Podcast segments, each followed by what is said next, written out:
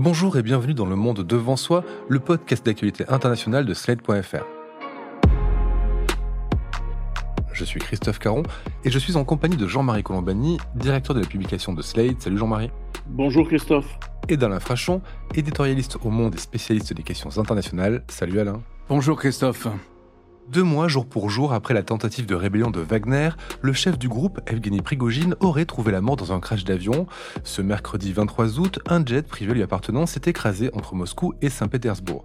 Alors, pour l'instant, les autorités n'ont ni confirmé ni infirmé la présence de Prigogine à son bord, et pourtant, celui-ci figurait sur la liste des passagers selon l'agence du transport aérien russe. Les dix corps retrouvés sur le lieu du crash sont toujours en cours d'identification, mais il semble probable que l'extrait proche de Poutine ait péri dans l'accident accident dont on ne connaît pas encore les causes. Nous savons seulement que l'avion a chuté après avoir parcouru 180 km alors qu'il avait atteint sa vitesse et son altitude de croisière. Un accident qui n'a pas surpris grand monde car on ne se demandait pas tant si Prigogine allait mourir mais quand il allait mourir dans ce genre d'incident qui frappe bien souvent les oligarques et les opposants russes en délicatesse avec le pouvoir. Alors bien évidemment tous les regards se tournent vers le Kremlin. Un conseiller de Zelensky, Mirailo Podolyak, a ainsi tweeté L'élimination spectaculaire de Prigogine et du commandement de Wagner deux mois après leur tentative de coup d'État est un signal de Poutine aux élites russes avant les élections de 2024. Poutine ne pardonne à personne. Fin citation. Le président américain, Joe Biden, lui, s'est dit pas surpris par la disparition du renégat et a estimé que peu de choses se passent en Russie sans que Poutine y soit pour quelque chose. Quant à la France, elle, elle a pudiquement émis des, je cite, doutes raisonnables sur les conditions du crash par la voix du porte-parole de son gouvernement, Olivier Véran. Alors messieurs, j'imagine que vous non plus n'êtes pas surpris et que vous aussi, vous émettez quelques doutes raisonnables, Jean-Marie. Pas de doute du tout, parce que ça ressemble en effet tout à fait à la méthode Poutine et à sa culture. Vous y avez fait allusion tout à l'heure, Prigogine et l'état-major de Wagner s'ajoutent à la liste déjà longue des opposants, oligarques, journalistes qui ont eu le courage de s'opposer à Vladimir Poutine et qui ont été éliminés, ou chefs de l'opposition d'ailleurs, si bien qu'il règne de plus en plus sur euh, voilà une, population. Alors on parle de loyauté à son endroit, non, euh, les gens ont besoin de, enfin, doivent lui obéir et si vous n'obéissez pas, eh bien, vous savez ce qui vous attend. En tout cas, euh, le faisait de doute pour personne que Poutine ayant qualifié de traître Prigogine, ben, le traître euh, a subi la sentence euh, d'un traître. Donc, de ce point de vue-là, pour moi, il n'y a pas de doute. Il y avait un spécialiste de l'aviation qui a décortiqué hier sur LCI les images de la chute de l'avion de Prigogine, qui commence par une explosion et qui indiquait qu'au vu des images et de l'étude de ces images, il ne faisait pas de doute qu'un missile de courte portée, en tout cas un missile de, taille moyenne, avait atteint l'avion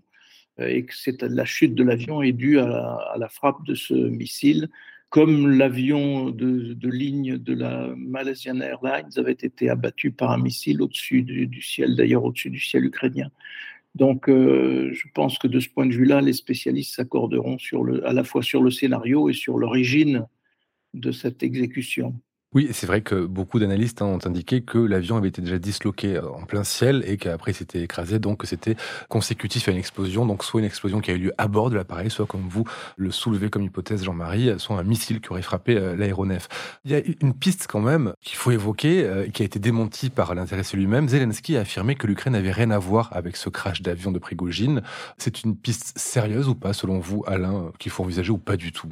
Non, je ne crois pas que ce soit sérieux. Alors, il y a certains médias russes qui ont évoqué euh, cela. Vous savez, ces émissions où des speakers, des, porte-paroles euh, ultranationalistes mènent le jeu, des meneurs de jeu ultranationalistes mènent le jeu, a évoqué euh, cette hypothèse sur, sur le ton d'une blague en disant c'est un bon jour pour l'Ukraine. Un de leurs plus farouches ennemis sur le terrain aurait été tué. Non, je pense qu'il faut pas prendre ça au sérieux.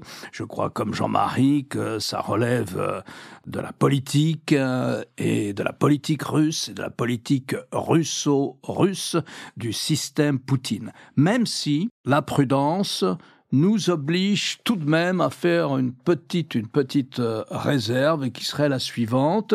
Prigogine a déjà disparu. Prigogine était censé ne pas quitter la Biélorussie. Et puis on l'a vu au Kremlin, en smoking, reçu. Il a été reçu par Poutine. Il est reparti on ne sait pas trop où.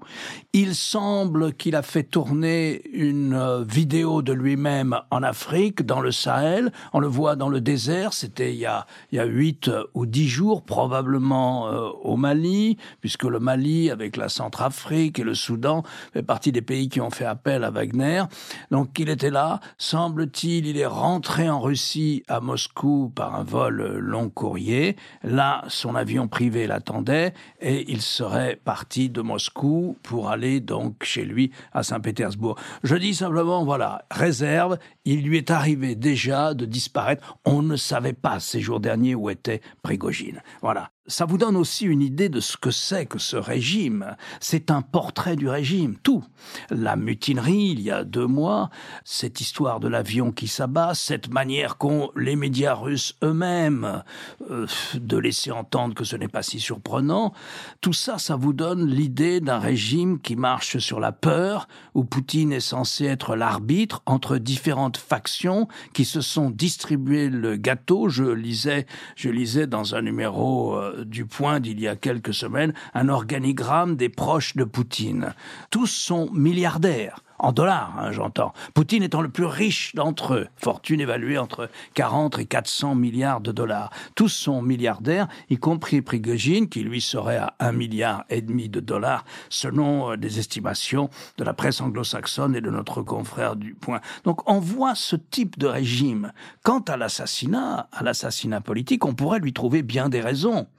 Prigogine a certes servi Poutine, il ne fait pas partie du cercle rapproché, bien qu'il vienne de Saint-Pétersbourg et qu'ils se soient connus tous les deux à Saint-Pétersbourg quand Poutine travaillait à la mairie, mais il a humilié Poutine, il a fait vaciller le système Poutine, il a forcé Poutine le 24 euh, juin, hein, au lendemain de la mutinerie, à dire qu'il avait été trahi, que les traîtres seront punis très sévèrement, que c'était un, coup porté contre le pays, et donc il avait bien des raisons de lui en vouloir, parce que... Mais justement, je vous coupe Alain, parce que quand on, voit ce qu'a fait Prigogine, je pense que euh, Vladimir Poutine avait peut-être des, leviers légaux, il pouvait faire un procès, il pouvait faire quelque chose, il pouvait faire une punition par voie légale, l'emprisonner. Pourquoi passer par cet assassinat euh, grossièrement maquillé avec euh, des ficelles énormes Pour une raison très simple.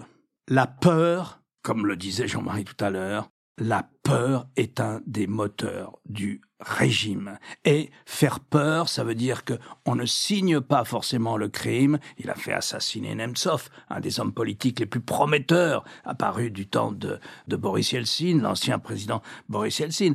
Il y a eu depuis le début de la guerre un nombre invraisemblable d'accidents mortels, arrivé à un nombre invraisemblable de soit de très très hauts fonctionnaires, soit de dissidents. La peur. Il n'y a pas d'état de droit. Et donc, euh, ce qui est, si vous voulez, un des moteurs du fonctionnement, l'huile de fonctionnement du régime, c'est la peur. Voilà pourquoi. Il y a évidemment un seul parallèle à faire dans ce type de régime, c'est la mafia. On en a parlé souvent, mais ce sont des mœurs qui ressemblent en effet aux mœurs de, la mafia, mais par ailleurs de dictature, euh, quelle qu'elle soit d'ailleurs.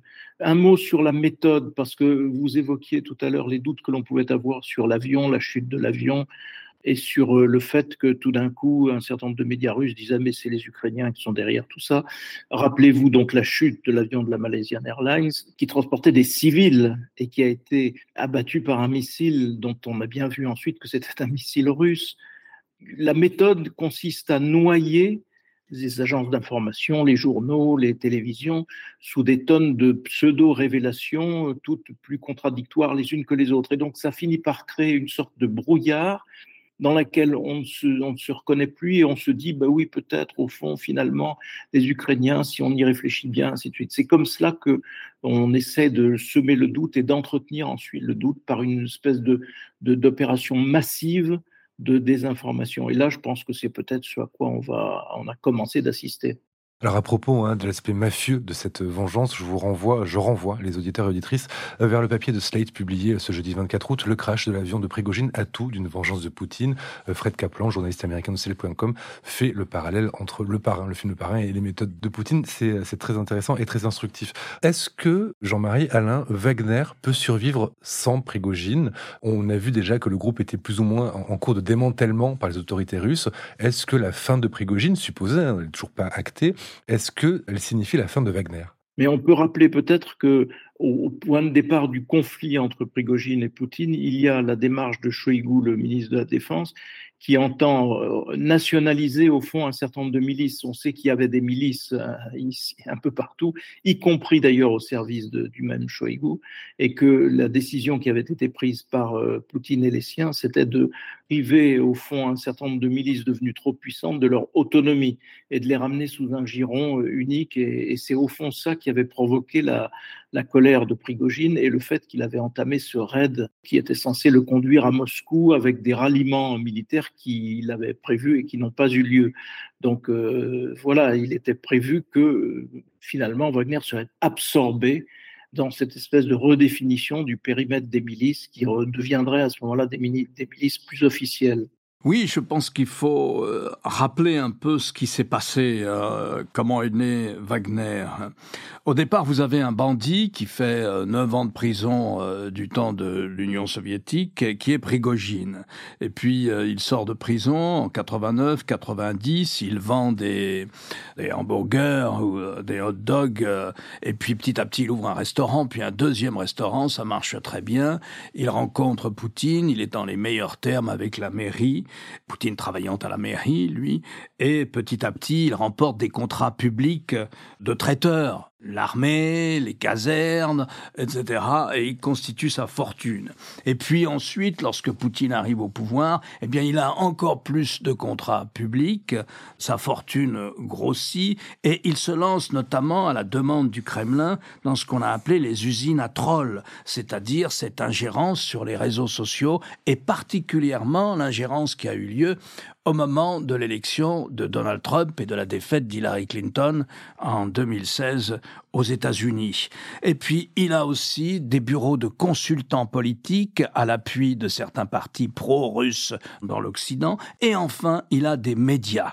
Un de ses amis néo-nazis, Utkin, qui se trouvait à bord de l'avion. Hein, qui se trouvait à bord de l'avion, voilà. Hein, un néo-nazi lui dit on devrait fonder aussi une milice privée, ça pourrait correspondre, ça pourrait aider le Kremlin dans telle ou telle ou telle circonstance, et on l'appellerait Wagner, pas par hasard. Donc voilà comment est né Wagner. Et effectivement, ça arrangeait le Kremlin, les chefs d'État français qui ont posé des questions sur les activités de Wagner en Afrique, par exemple, les activités anti-françaises, que ce soit des usines à trolls, la campagne de mésinformation contre la France en Afrique, nous ont dit, mais écoutez, Poutine, quand on lui pose la question, on dit, mais ce n'est pas l'État russe, ce sont des milices privées, il y a bien chez vous aussi des sociétés de gardiennage, il y a bien aussi comme ça des compagnies de soldats privés qui gardent tel ou tel chef d'État. Eh bien, nous, c'est la même chose, moi, je n'y suis pour rien.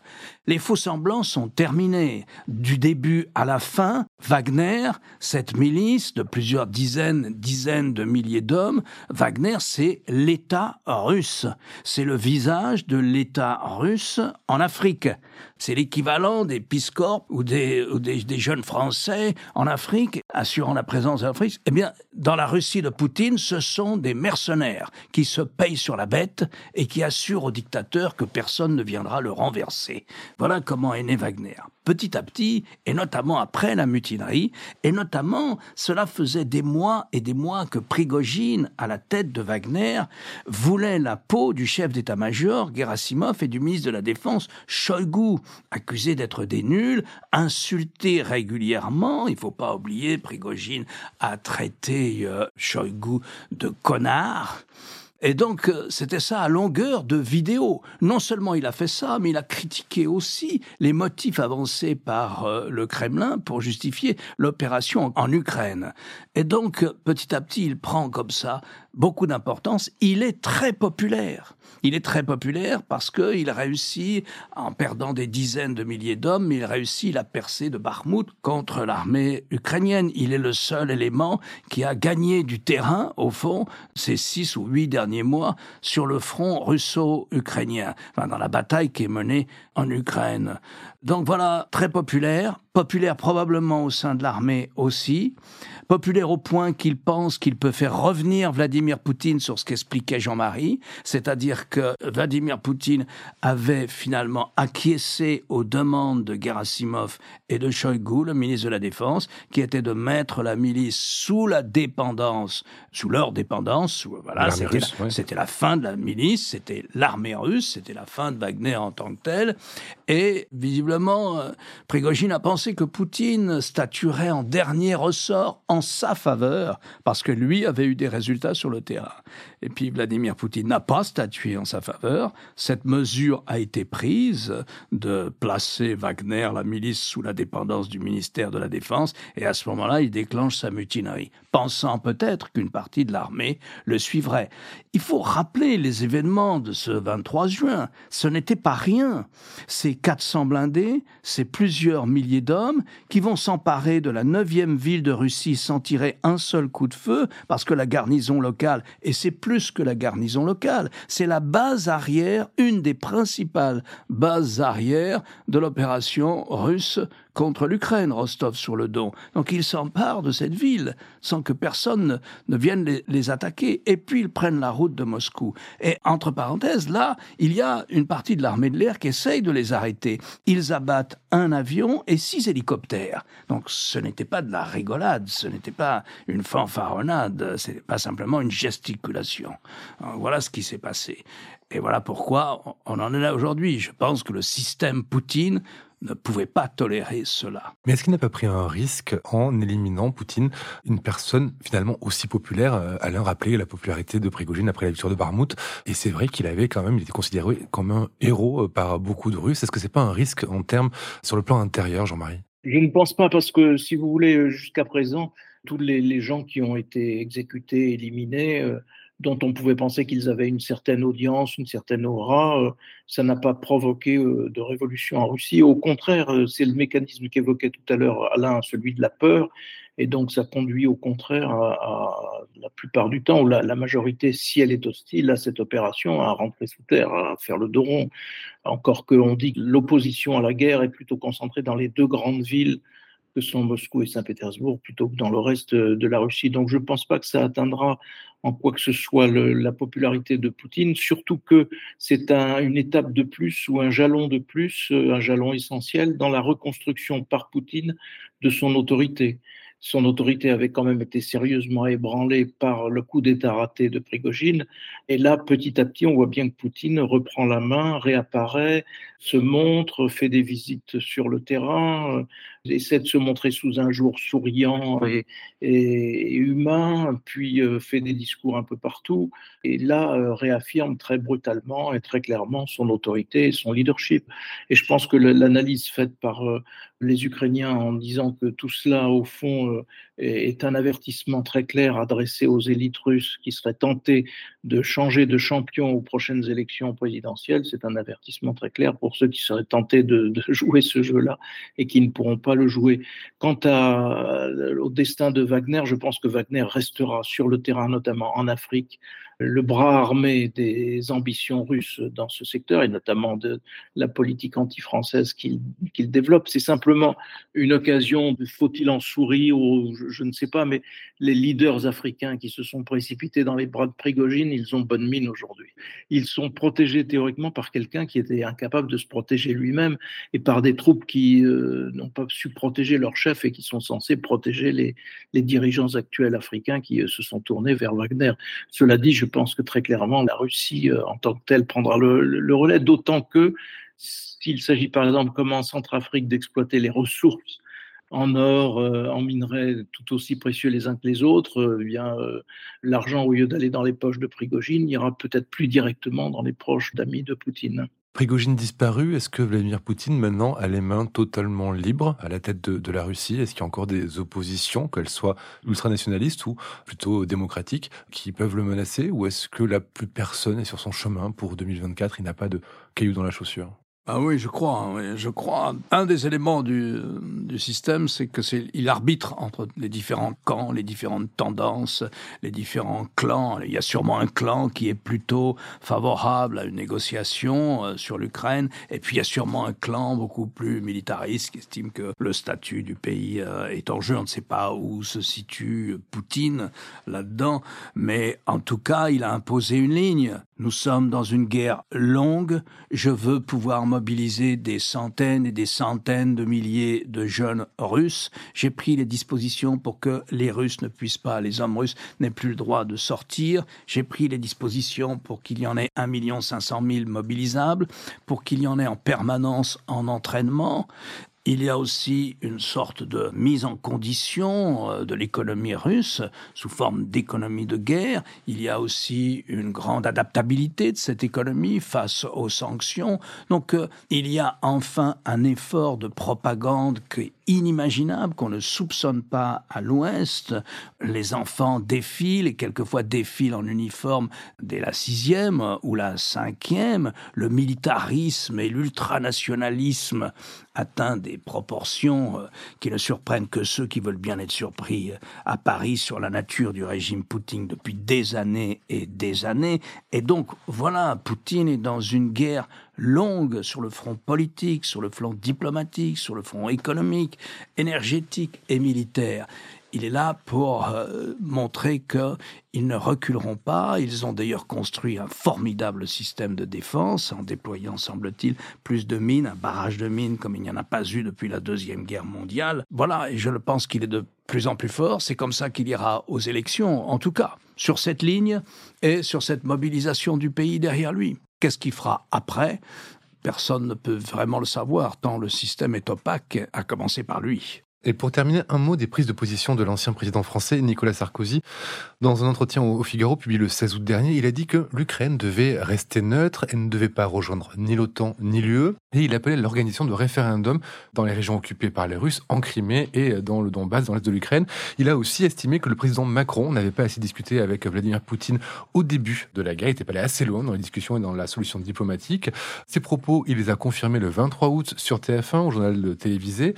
Jean-Marie, une réaction à cette prise de position de Nicolas Sarkozy Est-ce qu'elle vous a surpris? Oui, quand même, parce que je veux dire, c'est une dérive de, Nicolas Sarkozy vers le, parti carrément pro-russe en France, qui euh, fait fi de la réalité et de ce qui s'est vraiment passé, parce que euh, renvoyer au fond la Crimée dans les bras de la Russie, euh, donc accepter un statu quo consécutif à une conquête d'un territoire, c'est vraiment s'asseoir, quand on a été président de la République, c'est faire fi des lois internationales, c'est faire fi du droit international, c'est faire fi du, respect des frontières, qui fait que sans respect de ces frontières, l'Europe ne vit plus, n'est plus en paix. Donc, euh, ce à quoi se sont attachés tous ses prédécesseurs, les discussions entre la France et l'Allemagne, entre François Mitterrand et Helmut Kohl sur l'unité allemande, c'était des conditions qui étaient mises par François Mitterrand sur le respect absolu de la frontière entre l'Allemagne et la Pologne. Donc euh, c'est une grande irresponsabilité que,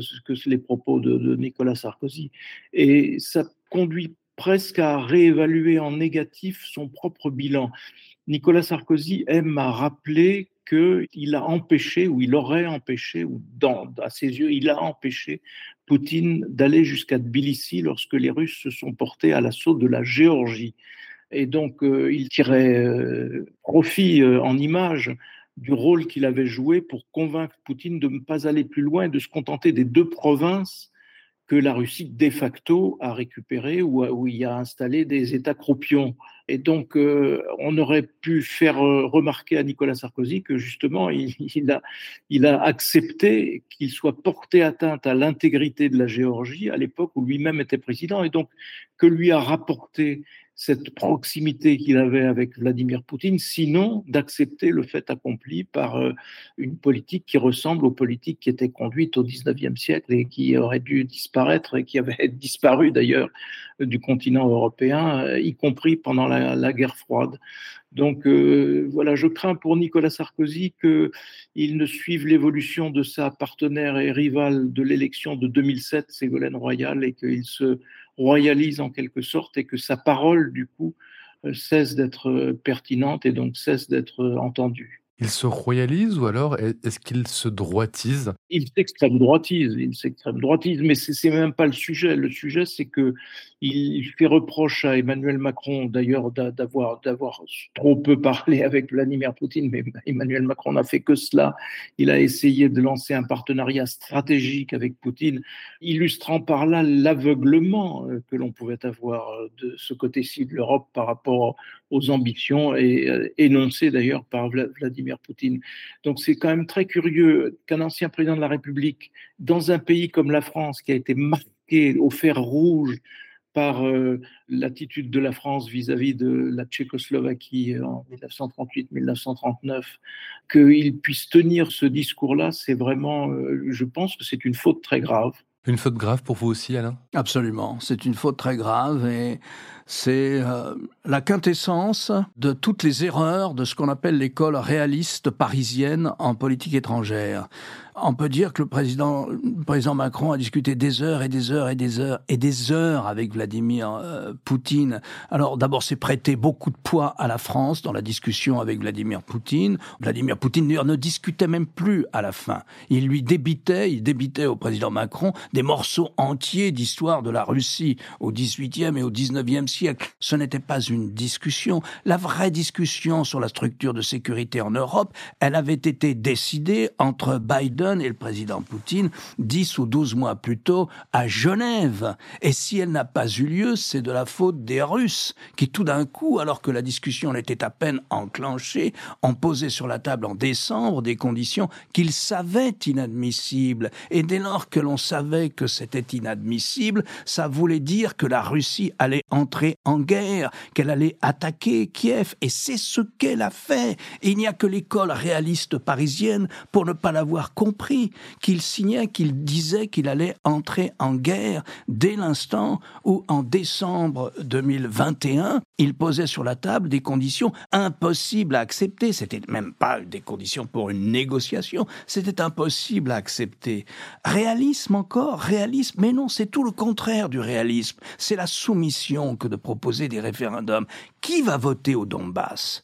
Où sont partis les gens du Donbass? Les villes du Donbass sont détruites, quelquefois à 90%. Les gens sont partis. Une partie, ceux qui étaient le plus proches des Russes et le plus proche des républiques autonomes, entre parenthèses, installées par l'armée russe dans cette région, ceux-là sont partis, mais très peu nombreux d'ailleurs, en Russie. L'essentiel des gens qui ont fui le Donbass sont partis à l'ouest, vers Kiev et vers l'ouest de l'Ukraine. Tiens, c'est bizarre, comme c'est bizarre. Ils sont repartis en Russie. Entre-temps, les Russes ont déporté, il n'y a pas d'autre mot, ou transféré par la force, des dizaines de milliers de gens, industriels, commerçants, fonctionnaires, avocats, journalistes, qui ne leur plaisaient pas en Ukraine. Que sont devenus ces gens? Ils vont avoir le droit de revenir? Ils vont avoir le droit de voter? Et les enfants que les Russes ont enlevés aussi? 6 000, 10 000, on ne sait pas. Mais en tout cas, des milliers. Qui va voter dans le Donbass? Qui? Qui va voter? Dans le Donbass, les Russes ont distribué des passeports russes à tout le monde. Et si vous ne prenez pas un passeport russe, vous êtes emprisonné en Russie.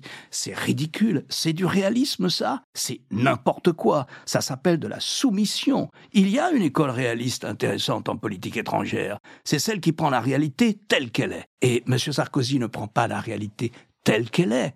Il adopte une position qui est une position de soumission par rapport à ce que veut Vladimir Poutine. Alain, dès la semaine prochaine, votre chronique reviendra le jeudi euh, dans Le Monde et sur le monde.fr. Et vous, Jean-Marie, votre émission politique sur France 24 reviendra elle aussi le jeudi euh, la semaine prochaine. Merci à vous deux et à bientôt pour un nouvel épisode du Monde devant soi. Merci. Au revoir, Christophe.